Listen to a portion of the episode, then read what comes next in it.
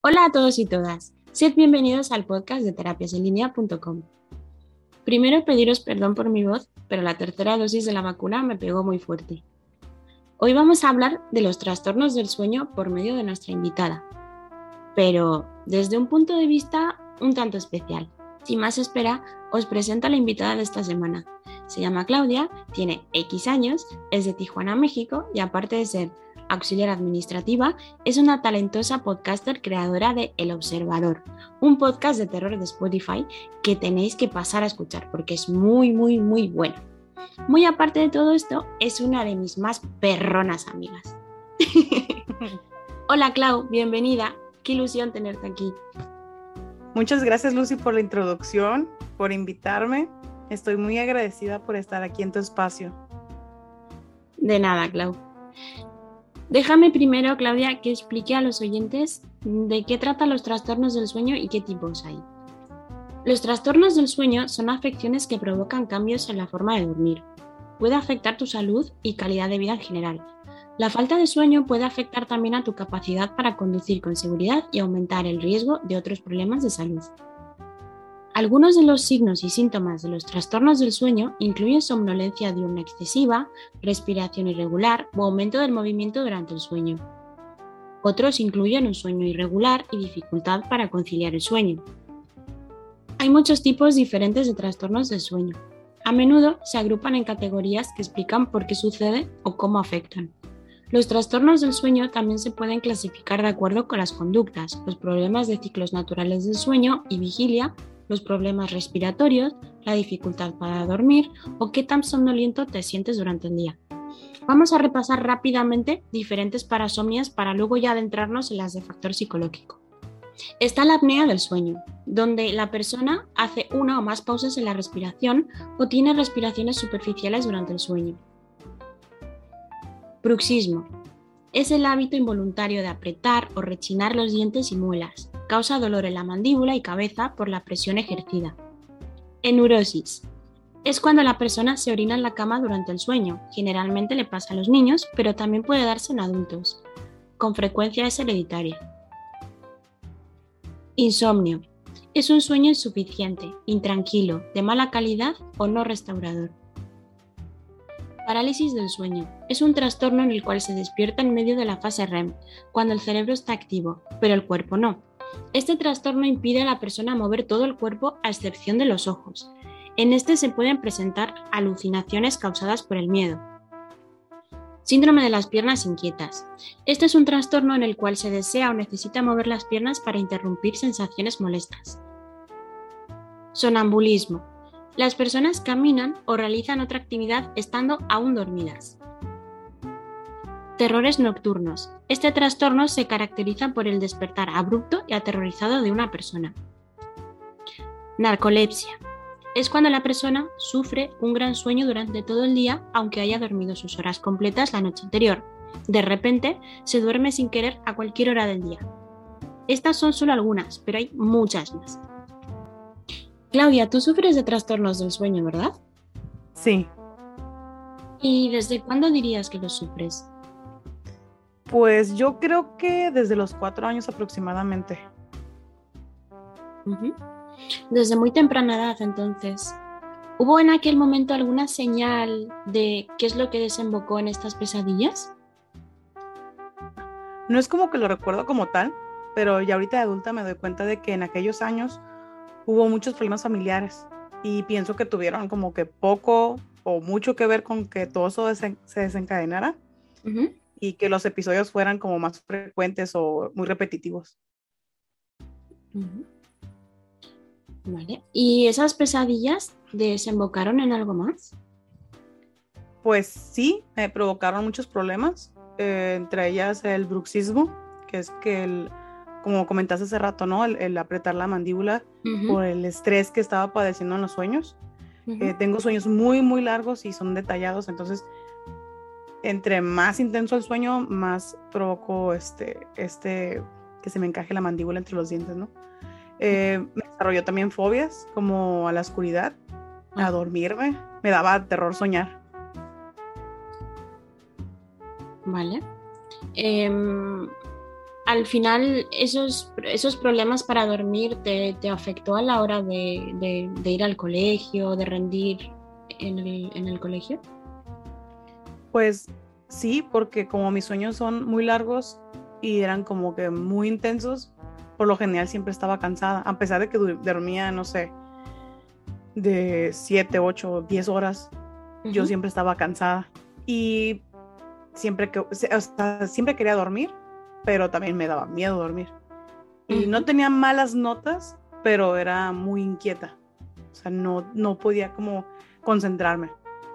O sea, que dirías que dormías mucho, pero no descansabas. Exacto. Ok. Vale. ¿Y hasta cuándo duró esta situación? Ah, pues yo creo que yo tenía como como 16 años, más o menos. Tenía 16 años cuando, digamos que todo se detuvo, debido a que yo tenía como un sueño muy recurrente y había como ciertos personajes dentro del sueño porque desarrollé como una, una especie de, de mundo y sus personajes, digamos, en mi sueño y eran como eh, una continuidad de una historia dentro de, mis sueños. Y había un personaje que me daba a mí mucho miedo. Y la última vez que yo tuve como estas situaciones muy fuertes fue cuando yo me pude enfrentar, enfrentar a él. Y es ahí cuando empezaron a cambiar las cosas. Dejó de pasar, pero me regresó hace como, yo calculo hace como unos cuatro años más o menos. Vale. Y ahora mismo, ¿cuáles dirías que son las parasomnias que tienes? Pues parte de los trastornos del sueño que tengo y parasomnias, mmm, padecía de sonambulismo. Ahorita no, no creo que tenga sonambulismo porque no me he despertado ya sentada ni, ni, parada en la cama. Pero este, también padezco, pues como te cuento, bruxismo, pesadillas, pero mis pesadillas son diarias y son durante todo el transcurso desde que duermo hasta que despierto. Y Ah, parálisis del sueño nada más he tenido como tres, tres en los últimos cinco años, yo creo. Y ya los últimos que me afectaron más fueron los de terrores nocturnos, que tuve dos, dos episodios muy fuertes la, el año pasado. es, uno de ellos este, desperté en medio de, de, un sueño que estaba, que estaba ahogando mi pareja. Y yo me desperté cuando estaba jalándolo para sacarlo. Entonces yo estaba, literalmente me, me paré sonámbula, pero me desperté con, con la intensidad del sueño. Me desperté y como todo estaba oscuro, yo estaba sobre mis rodillas en la cama y estaba jalándole la, el brazo a, mi esposo y lo estaba jalando con demasiada intensidad y yo estaba gritando. Wow. Estábamos en, en un hotel a punto de ya de venirnos a, Tijuana. Y me acuerdo que yo gritaba y gritaba y, porque según yo se estaba ahogando. Y yo me acuerdo que cuando ya empecé como a, a, que, mis, que mis ojos empezaron como a, acostumbrar a la oscuridad, ya pude escuchar como que la voz de él y me decía, ¿qué tienes? ¿Qué tienes? Él pensaba que yo me estaba infartando. Y, cuando ya me, como que me di cuenta que estaba en, en la habitación, me acosté y empecé a temblar y empecé a sudar y y yo estaba así de, ay, no, o sea, era, fuera mucha adrenalina la que estaba como liberando. Y otras de que, según yo, estaban metiendo en la casa y me tiré, me tiré casi en la cama, a la orilla de la cama y me empecé a gritar porque según yo alguien se había metido. Y no, realmente desperté cuando, cuando mi esposo venía, venía a la habitación y yo miraba nada más una silueta negra viniendo al cuarto y dije, no, se nos metieron a robar, nos van a matar. y yo gritando como loca. Welcome to Tijuana. Ándale, exacto, exacto. Y ya me, este, me, me, acosté otra vez y empecé a sudar y temblar. Y sí, es, algo, una sensación muy, muy horrible que te dura esta sensación días, días. O sea, es de que no, no puedes dejar de sentir la sensación de esa desesperación. Sí, eh, los terrores nocturnos al final es como una especie de ataque de pánico en un sueño REM. El cuerpo reacciona del mismo modo, eh, reacciona en modo, en modo defensa. entonces tu, cuerpo se pone en, alerta, ¿no? Entonces los síntomas físicos se parecen muchísimo a un ataque de pánico. Eh, sudas, eh, se te acelera el corazón, te, da esa, esa, desesperación, ¿no? ese, ese miedo, ese terror y después eh, está la fase en la que se supone que te tranquilizas, ¿no? que, se, que, se, que ahí es cuando te entra la, angustia y la tristeza eh, extrema porque se te queda esa sensación y la revives y, te quedas como un poquito bajita. ¿no?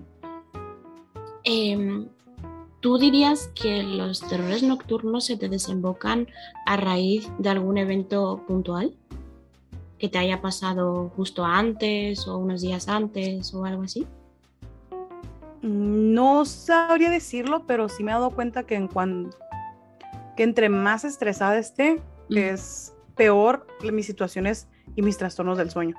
Por ejemplo, eh, no sé, hace cuatro años en la familia pasaron una serie de situaciones, como murió mi, mi abuela, que fue con la persona que yo crecí y pasó una situación con mi hermano muy delicada. Y yo siento como que todo esto provocó mucho estrés en mí porque no supe lidiar con, con las situaciones que me pasan porque tengo un problema de, de mm, pues sí, como que no, no, no sé enfrentar las cosas a veces, más con problemas familiares. Soy muy, como un poquito aprensiva en ese sentido.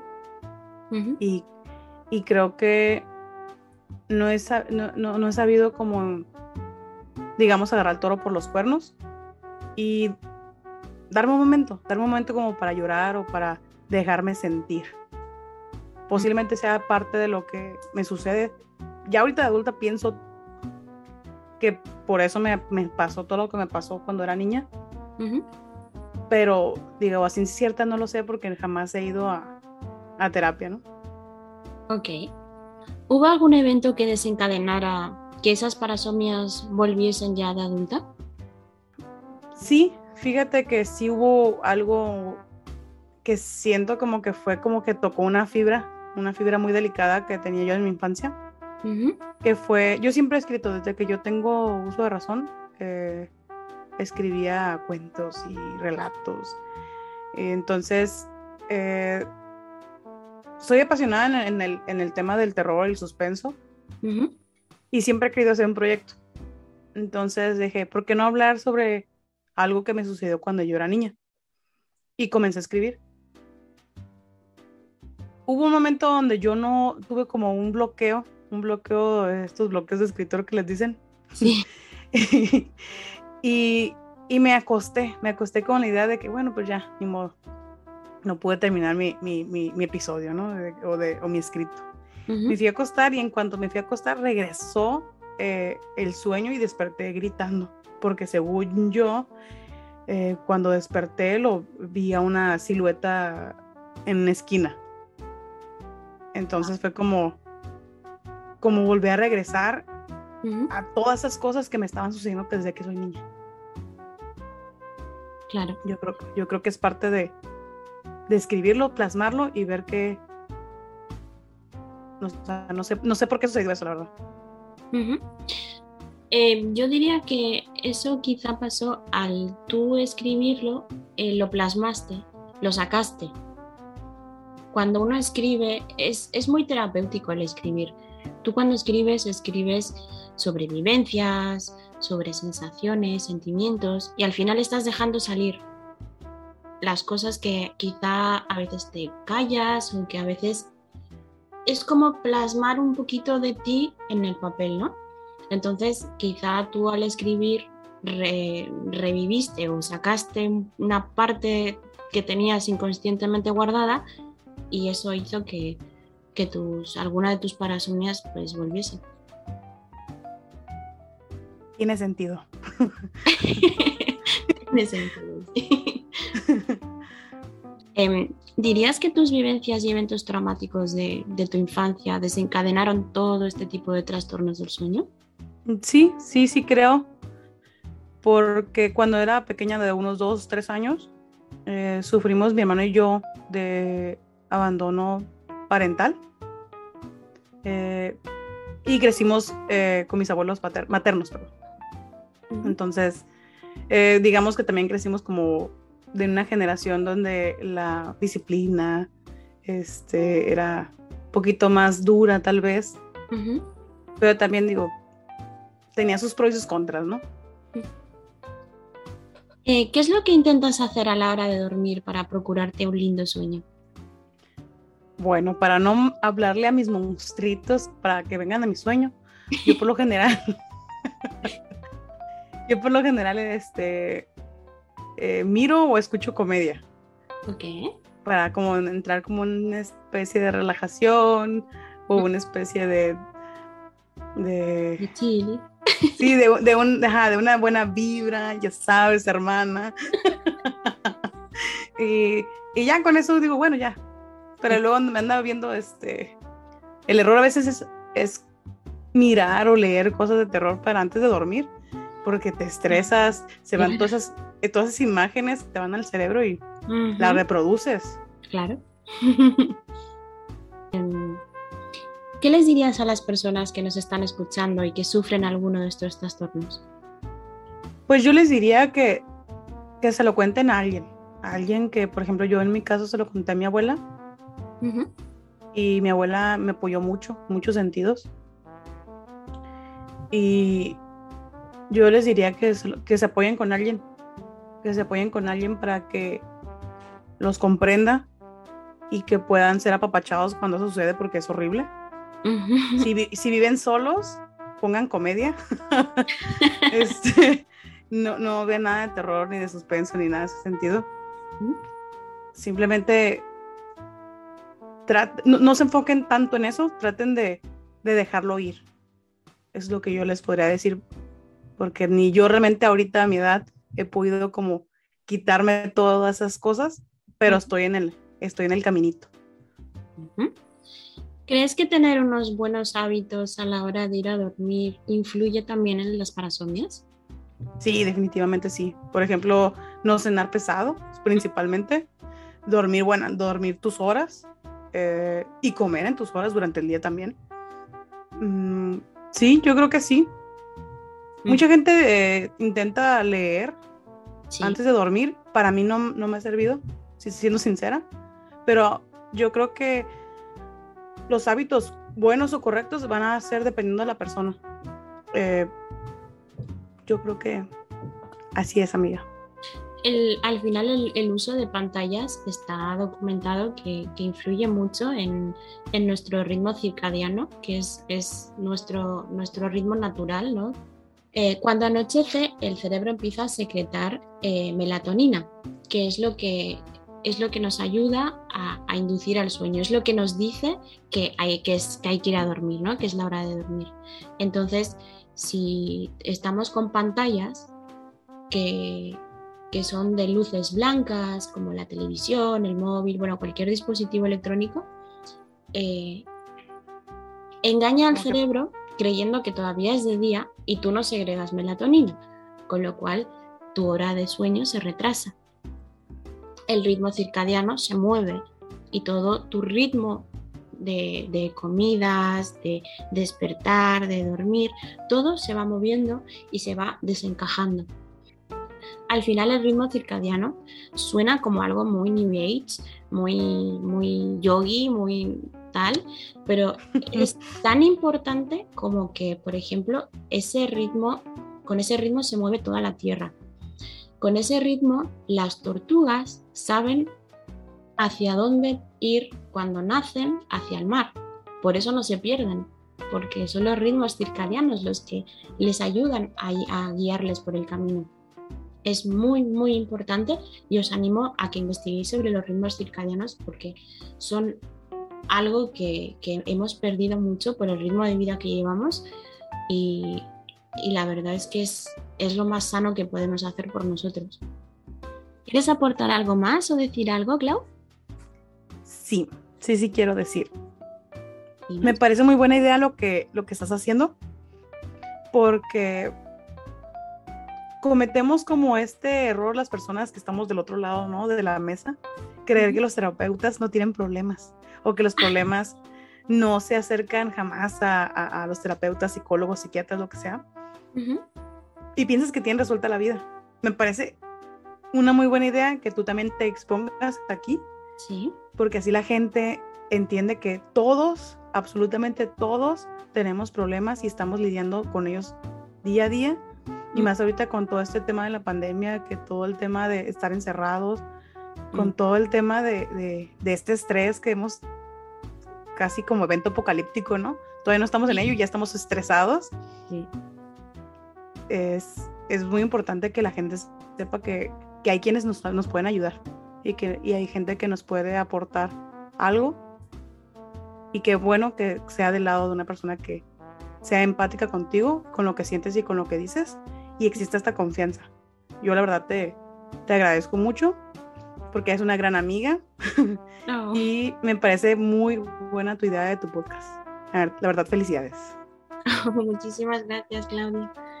Em, sí, la verdad es que siempre he querido dar em, esa naturalidad ¿no? al, tema de la salud mental. Al final, nadie, nadie, nadie, nadie em, está totalmente libre de, de, poder padecer algún trastorno alguna vez en su vida, nerviosismo, estrés, e, e, e, etcétera, o sea, cualquier cosa. Yo misma padezco de, bueno, padecía de bruxismo, se me quitó hace unos años eh, tengo todos los dientes de abajo eh, lisos de tanto hacer así. Y incluso tenía problemas de mandíbula. Yo tuve que ir al, maxilo, al maxilofacial eh, para que me viera, porque yo cuando abría la boca me sonaban los huesitos de aquí, de, de la mandíbula, porque mm, apretaba muchísimo, muchísimo la mandíbula. Estaba siempre, me amanecía con la mandíbula así como súper tensa, ¿no? Son señales que, que quizá los padres o los cuidadores en estos casos eh, quizá no se dan cuenta porque pues eh, o no lo dices o, o, pues no le das la mayor importancia, ¿no? Pero son señales inequívocas de que algo está pasando, de que hay una ansiedad, de que hay una preocupación, de que algo pasa y creo que es importante saber estas cosas desde desde siempre para que cuando tengas hijos o sepas identificar estas cosas desde pequeños para que no crezca y se convierta en algo más, ¿no? Em, no he tenido, por suerte, no he tenido ninguna otra más que insomnio y ya de mayor, pero porque pues soy un pájaro nocturno. La, la vida, amiga. Me gusta más la noche que el día, eso es cierto, pero no, eso no es cierto yo soy activa tanto de día como de noche, yo no paro, o sea, no paro. Pero sí. Eres como Batman. Yo soy Batman y Bruce Wayne. Bruce Wayne de día y noche de Batman. Ojalá tuviera el dinero de Bruce Wayne.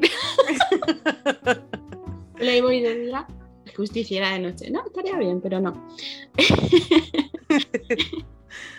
Em, pero sí, me parece muy interesante lo que has dicho, de que la gente sí que eh, se sienta que, nunca va a ser juzgado por un terapeuta. O sea, tú no te vas a sentar delante de un terapeuta, le vas a contar tus problemas, le vas a contar em, todas tus cosas, le vas a confiar todas tus cosas eh, de un modo em, como lo harías con una amiga. y tu terapeuta o tu psicólogo o tu psiquiatra jamás te va a juzgar. Cuentes lo que le cuentes, cualquier cosa. Estamos acostumbrados a escuchar muchas cosas, de todo, em, no pasa absolutamente nada, no hay que tener ni vergüenza ni absolutamente nada porque todo es normal, todo es normal. Eh, somos casi 8 mil millones de personas en el mundo, nadie es tan especial como para que seas único en el mundo, para que te pase algo y digas, no, estas cosas solo me pasan a mí. No, esas cosas nos pasan a casi todos. Eh, todos tenemos ansiedad, o casi todos tenemos ansiedad en cierta o en mayor o menor medida, o todos tenemos niveles de nerviosismo, estrés o, ya otras cosas, ¿no? Eh, que, parecen como muy raras y resulta que de quizá de, tu barrio eh, el 50% o el 60% tenga lo mismo que tú y tú te sientas totalmente solo o sola. Sí, al final el estrés o, la ansiedad va a salir como tenga que salir. Claro. Y puede salir de formas muy bizarras a veces. Puede salir en forma de terrores nocturnos o puede salir con ataques de pánico o puede salir con que te dé agorafobia o que te dé claustrofobia o que te dé X. Entonces hay que, hay que, hay que vérselo. Yo siempre abogo por, por, la salud mental y, y que hablemos, que hablemos, que se lo contemos a la gente, que no pasa nada, que todos nos van a entender. Nadie nos va a... Ay, perdón. Sobre todo que la gente eh, nos, como que no, como que no le pese el dinero, ¿no? De, de invertir un poquito en la salud mental porque hay mucha gente que le pesa demasiado acercarse a alguien y, oye, es que le voy a platicar, a, le, voy, a pagar a alguien nada más para que me escuche. Pero no, o sea, simplemente que te den las herramientas para poder trabajar lo que estás haciendo, lo que estás haciendo mal también. Creo que le has dado en el clavo, Claudia, porque nosotros no estamos para escuchar simplemente. Porque si fuese así, eh, te serviría, pues no sé, una pared o una puerta. Te va a escuchar igual, no te va a contestar, pero te va a escuchar. o sea, no, es lo mismo. y sería lo más sencillo. Sería lo más sencillo lo más barato. Pero vaya, nosotros estamos para escucharte y para hacerte las preguntas justas para que tú te des cuenta de lo que estás haciendo quizá no del todo correctamente o quizá te des cuenta de lo que te esté pasando de lo que te está pasando ¿Entiendes? Sí. Pero esto es muy, yo creo que es muy difícil para las personas como poder, obviamente cuando vas con terapia, porque alguna vez yo fui, es, yo según yo iba por una cosa. O sea, yo llegué, me senté, no, pues vengo por esto, por esto. Y ya cuando me empiezan a preguntar otras cosas y empieza a doler, empieza a doler porque empiezan a jalar una hebra que no nos va a gustar.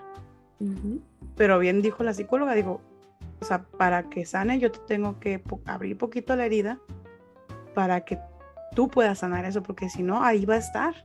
Ni siquiera es una cicatriz, nada más lo estás parchando, parchando, parchando. Eso es, sí. Hay un dicho, ¿no? De que tienes problemas, ve al bar. Es verdad. Los camareros son los mejores psicólogos.